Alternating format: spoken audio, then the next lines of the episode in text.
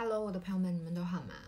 在解读人类图的时候呢，我常常发现到一件事，包含第一次我看到自己的图的时候，我知道我自己是情绪权威，连出去的是我的权威通道，可是我却对我自己四十三十七这条通道非常非常的不熟悉。不晓得你们在研究自己的人类图的时候，是否也有和我相同的感觉呢？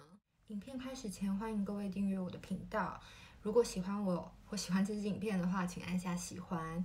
也非常非常希望你们可以留言给我，和我分享你们是哪一个类型，或者是你们的人生角色是否和我一样，也是投射者，或者是也和我一样是二四人。今天的影片是关于红色通道、红色闸门的感想和概念，希望你们会喜欢。那我们就开始喽。所有我们的呃红色的通道或者是闸门，都代表着我们潜意识的特质。很多时候是别人看你很明显，但是你自己却看不见的。那怎么样才能认出自己的潜在特质呢？首先，时间。当你十几岁、二十岁的时候，当我自己就是嗯二十出头。在看人类图的时候，我也完完全全不晓得我红色的通道跟闸门有的特质到底代表什么。像我的通道就是只有三条通道，但是这三条通道完全没有连接在一起，所以我是三分人。我的图分成三个区块。那么回过头来，当我第一次看到我的图的时候，其实我也是完完全全不理解很多我自己红色闸门或红色通道的特质，尤其是我的四十三十七。这条通道呢是家族通道，那它和就是家族、家人，然后还有我认为在我的 inner circle，就是在我的圈圈、小圈圈里面的好朋友、亲朋好友们，像我称呼我一群几个非常好的朋友叫做主桌 friends，就是代表 以后我结婚，他们要住在我的主桌这样子，就是可能帮助我很多，然后在呃我的生活里面，他们是。让我很愿意去相处的人，以前呢，我认为朋友就是嗯、很好的朋友，或者是只是认识的朋友嘛。随着年纪增长，我真的发现，首先呢，当我有拥有这条通道的时候，我真的是我不太会跟不熟的人吃饭，尤其是嗯我没有想要和对方再进一步更认识的时候，我觉得吃饭是一件。我自己啦，我不晓得别的四十三期通道的人怎么样。可是呢，我是那种，除非我跟你非常要好，不然我不会主动约你去吃饭。甚至你约我去吃饭，我也不会去这样子，因为我觉得吃饭是很很亲密的一件事情。那所以换言之，当我想要和别人，啊、我想要多认识这个人的时候，我就会约他去吃饭，或跟约他和我一起吃饭等等的。那我觉得。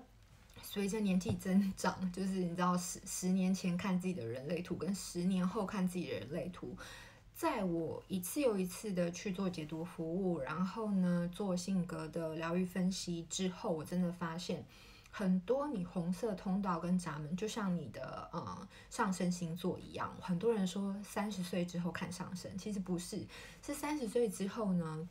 你又活了三十年了嘛，你可能更加了解自己在上升星座的这个面相，所以人家才会说三十岁之后走上升，但其实不是这个意思，是只要你了解自己的内在，或者是了解你自己的外壳、你的面具到一个到一个境界的时候呢，你就会活得很像上升星座的样子。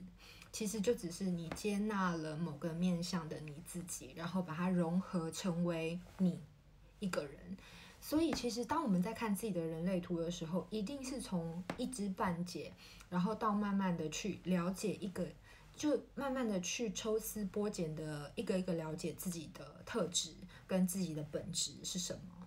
那虽然我只有三条通道，就是六一二四十五十七四十三十七这三条通道，可是呢，我对于六一二四这条通道，我其实是非常有感觉的。怎么说呢？我从小就对星座，然后对很多呃占卜、算命等等的很有缘分。然后呢，也蛮好奇的，就充满好奇心。然后，其实我本来就对这种神秘学的东西挺有兴趣，从小就有很多机会可以去接触到这些相关知识。然后，嗯，十五、十七呢，其实我到很久之后，我才去感觉到自己五十七号闸门的，嗯的感受。但是十号闸门就是跟美有关嘛。那以前我也是想说，OK，我要用怎么样，嗯，把美带来这个世界？我要怎么样，嗯，去跟别人分享所谓的美，然后爱自己。我觉得这个东西因为非常非常的大，意义太大了，所以其实我也花了好多时间去去去想。可是我发现呢，其实每个人我们一直都是在改变，所以我们不会一直停留在某一个呃程度去认知某些我们认为的事情。怎么说呢？因为你永远都没有办法知道你下一秒会发生什么事情，然后你可能。呃，然后，然然后那件事情可能它就改变了你所有的观点、所有的想法、所有看事情的角度。所以其实基本上，我觉得人类图它能告诉你的就是，OK，你天生设计是这样，可是你可以不要活成这样。那无论是人类图也好，星座命盘也好，紫微等等，MBTI，我就是之前有跟大家分享过嘛，我觉得。这些所有的体系都是在帮助我们去了解自己。OK，我原本长这个样子，我天生的设定是这样。但如果我不喜欢，我能不能去改变自己？我能不能跨越、疗愈自己之后，活成另外一个样子？绝对可以。当你看你自己的人类图，无论是你自己上网查资料也好，或者是请别人帮你解读，然后去做这个解图服务也好，当别人说你的特质，但是你觉得一知半解，你觉得嗯，那好像不是你认知里面的自己的时候，这是很有可能发生的。因为一开始像我有二十六号闸门嘛，那二十六号闸门就是跟要有自信、自大，就是在意记忆中心嘛，就跟这个有关。但是对我来说，我说真的，我从来都不觉得我自己是一个有自信的人。可是那是因为没有比较。当一个意志力中心没有定义，然后呢，或者是完全空白的人的时候，他们也会对我放大他们的投射。当我有红色二十六号闸门的时候，我其实是完完全全就没有意识到别人看我，其实他们认为我是很有自信的。像也许现在我可以在镜头前面侃侃而谈，但其实。就是我真的是花了非常多年的时间，然后思考了很多，我才开始让自己就是把我的影片，然后放到 YouTube 上面和大家分享。我遇过有一些个案们，当他们看到自己的图，他们就觉得非常的焦虑。为什么？因为他们只有一条通道，其他呢就非常的白。那他们就觉得，OK，那我这样子的话，我又容易被别人影响，我又要选择朋友，然后呢，我又要注意我有没有，就是有没有别人不对的人在我的能量场里面等等的。我觉得这些问题，虽然我们大家其实都。其实都差不多的，我们大部分的人都是嗯尽量独处，然后让自己，因为你独处才可以分辨出，OK，是不是你的情绪，是不是你的想法，是不是你想说的话，是不是你的感觉，是不是你的恐惧。但是我们人生活在这个世界上，其实很难，就是你真的单独一个人，怎么说呢？就像我，我现在非常单身，家里只有一只猫咪，可是就在我的墙对面，我的邻居，他的。沙发就是靠墙啊，那他在不在我的能量场里面？他一样在我的能量场里面，甚至因为我的邻居他是生产者嘛，所以很多时候呢，我是可以感觉到他累不累，然后感觉到他可以感觉到他是不是精疲力尽，然后呢，是不是心情不好？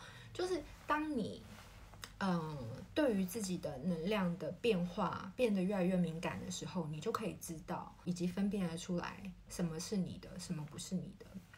然后当这个时候呢，我觉得我们投射者，如果看这支影片的你也跟我一样是投射者的话，我真的是认为我们休息睡觉真的对我们来说非常非常的重要。可是我们都知道，这个世界上百分之七十的人就是生产者，他们就是有荐骨中心，他们的荐骨能量就是会影响到我们，让我们比较不好休息。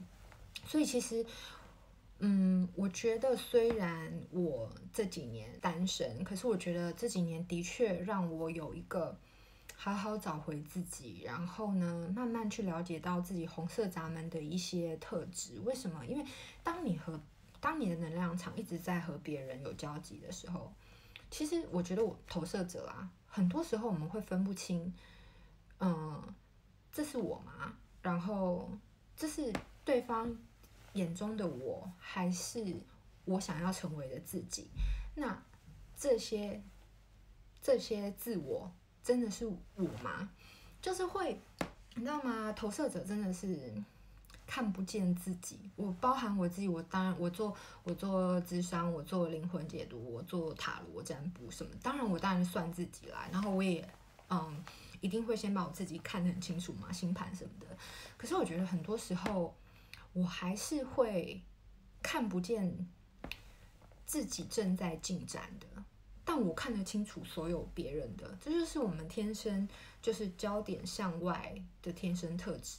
但是呢，因为我花非常非常非常多的时间在思考我自己，就是我的头脑嘛，我的头脑非常满，所以呢，我花非常多的时间在思考，所以 其实我的能量消耗也是很大的啦。但 anyway，我觉得当我们看见自己的图的时候，无论你是几分人，一分人到四分人。你有几？你有多少空白的能量中心，或者是你和我一样图就是算是很满的人，我觉得都没有关系。最主要是慢慢的去了解自己，慢慢的往内看，去检视自己。OK，我看到的人类图，嗯，上面说的我的这些特质，我什么时候有这些特质？这些特质。嗯，好的地方在哪里？我喜不喜欢它？那如果我不喜欢它的话，我怎么样要把它呃变成是一个能够帮助我的特质？我觉得无论是人类图、星盘、MBTI 等等的这些，嗯，认识自己的方法，其实都是在帮助我们成为更好的自己。那今天的影片就到这里，喜欢我的影片的话，欢迎你们按下喜欢，然后欢迎订阅、留言、分享。谢谢你们，拜拜。